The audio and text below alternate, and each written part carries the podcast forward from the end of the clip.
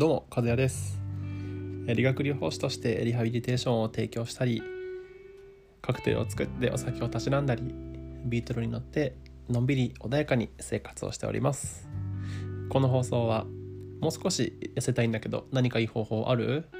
バイあかねさんの提供でお送りします。あかねさんどうもありがとうございます。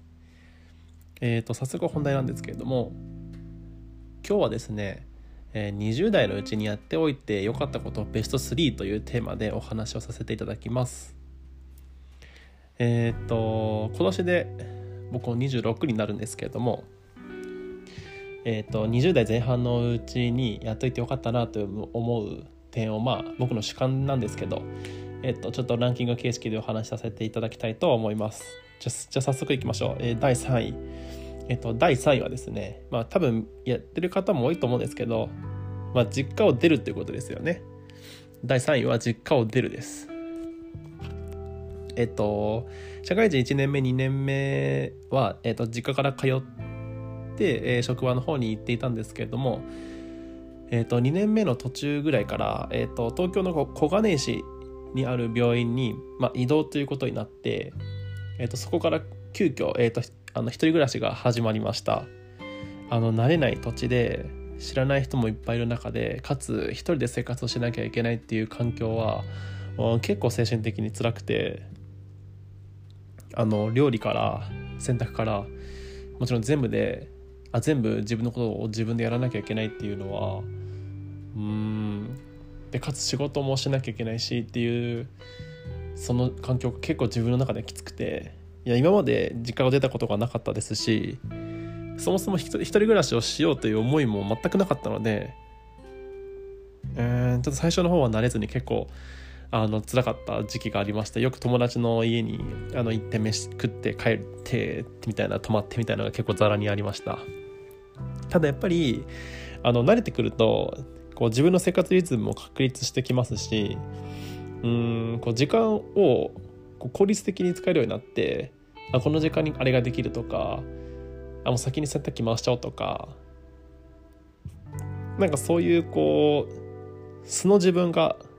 あの出てくるようになりました。はい。なのでまあ一人暮らしを23かな？23の時、まあ、20代前半でできてよかったですね。まあおまけでねやっぱりこう親へのありがたみっていうのももうあのなお感じましたし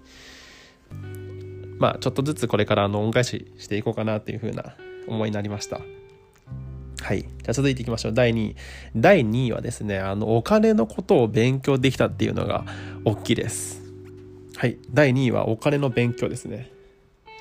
えっ、と、まあ、理学療法士という職種ではあるんですけども、会社員に間違いはなくて、会社員って、まあ、税金取られ放題じゃないですか。もう社会保険料とかもべらぼうに取られるしあとは所得税と住民税なんかもこう結構取られて額面上の年収にまあマイナス100からまあ60から100ぐらいは結構税金で取られると思います。でこれをですねやっぱり日本人は他の国と違ってマネーリテラシーが低いですしうん、まあ、そもそも学校でお金の勉強してこなかったのであのみんな知らないんですよ。この辺はみんな弱い。お金とか特に税金とかに関してはやっぱりこう専門家の声が聞こえない限り情報もを取りに行くこともできないし本で活字を見てもさっぱりわからないしみたいな感じで、えーと、お金の勉強をしようと思ったんですね。まあ、あの娘が生まれたので娘が生まれたタイミングでこういろいろとこうなんか学資保険とかあとはまあ自分の生命保険の掛け捨ての生命保険をまあちょっと改めて見るとかあと個人年金を積み立てるとか、まあ、その辺をちょっといろいろと調べることができてでその時にあの以前の放送でもお話しした Voicy でえっと税理士の大河内薫先生が、えーと、すごい分かりやすく丁寧に説明してくださって、まあ、彼も動画をあの YouTube の方で配信してるので、まあ、そっちの方が分かりやすいかもしれない僕も最初は Voicy でこそ知り合った知り合ったというか自分一方的なんですけど僕が彼を知ってでそこからさらにえっとまあ、YouTube の方で拝見させていただいて、まあ、リボルビング払いの恐怖とかなんかその辺のことを本当にあの平気でやってたのであの、まあ、この20代のタイミングでお金の教養を身につけられたっていうのは結構大きいですね。はいあのぜひあの見てください。彼の動画すごい分かりやすくて面白いので、ね、会社員にたるものやっぱりお金持ちになることはね不可能なので、まあ、どこかしらでこう工夫をしないとあのいけないので。ちょっと今お金に悩んでる人とかはあのまずちょっと自分の生活を見直してあの削減できるところは削減コスト削減してあの稼ぐ力を増やすよりも絶対こう支出を減らした方が簡単なのであのぜひ実践してみてください。はい、ではですねあの栄えある第1位、えっと、第1位はですね転職ですね。転職。これはもうまさしく自分の人生の中で大きな影響を与えたものになると思います。えっと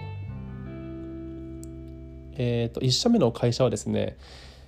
えっと、九州を母体にした病院でで関東に派生していってっていう風な流れなんですけど、えー、たまたま千葉県の千葉市にある病院に勤めててでそこから、えっと、同じ法人内で移動があって、えっと、東京の小金井市に行きました、えー、フォローで、えー、っとよく約半年ぐらいいたかな。そんなになかったかな。5ヶ月ぐらいかな。でまた戻ったんですよ。千葉市の病院に戻ってもともと自分のいた古巣に戻って、えっと、働いていたんですけれどもえーと、専門学生時代の仲良かった教員が教員をまた辞めてあの復職臨床に戻るっていうお話を聞いてですごいすごいあのその彼のことを尊敬していて自分の中ではその彼が一流一番のセラピストで一流だったのでえ先生が戻るんだったら先生のもとで働きたいですってもう頼んだらじゃあ一緒に行こうっていう風な話になってで今の山梨のあの職場に今その彼と一緒にいるんですけどまあ転職やっぱりこう皆さん勇気が必要だし、まあ、中には年収が下がっちゃう人もいるだろうしまあ逆に年収が上がる人もいると思うんですけど自分は前者の方で年収は下がっちゃいました。結果的に。ただえっと、まあ、この先ご療法士として生きるにあたって万能型みんなみんながみんなどの疾患もまんべんなく見られるっていう療法士よりかはやっぱりこうあの自分の中でスペシャリストになりたくてそのある分野では特化したセラピストになりたくてこのことを彼に聞けば間違いない問題ないっていう風なあなセラピストになりたくてでその病院もやっぱり脳卒中を中心とした病院なので、えっと、脳卒中の方で、えっと、強くなれたらなというふうに思っております。この転職も、まあ、両親からも反対されましたし結構結構、ま、周りからもあの、まあ、いろいろな意見をいただいて自分の中でも、まあ、こう覚悟ができるまで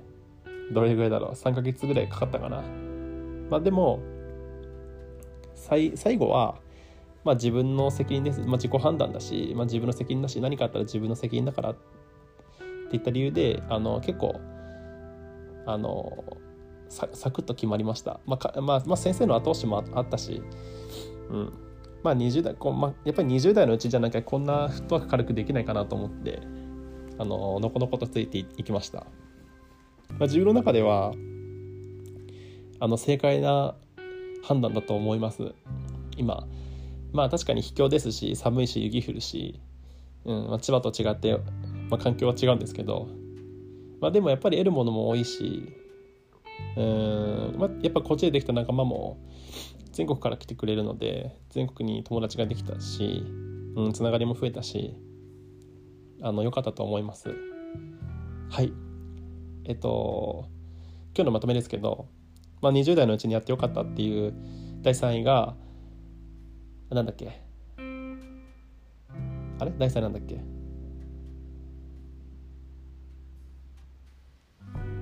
ああ実家から出るだ。そうだ実家から出る第2位がお金の勉強する。第1位が転職をする。です、えー、まあ僕の主観ですし必ずしもこれ真似した方がいいよっていう風なあな話じゃないのであのぜひ参考にしてみてください。はい。それでは、えー、明日も素敵な一日過ごしてください。じゃあまたね。おやすみなさい。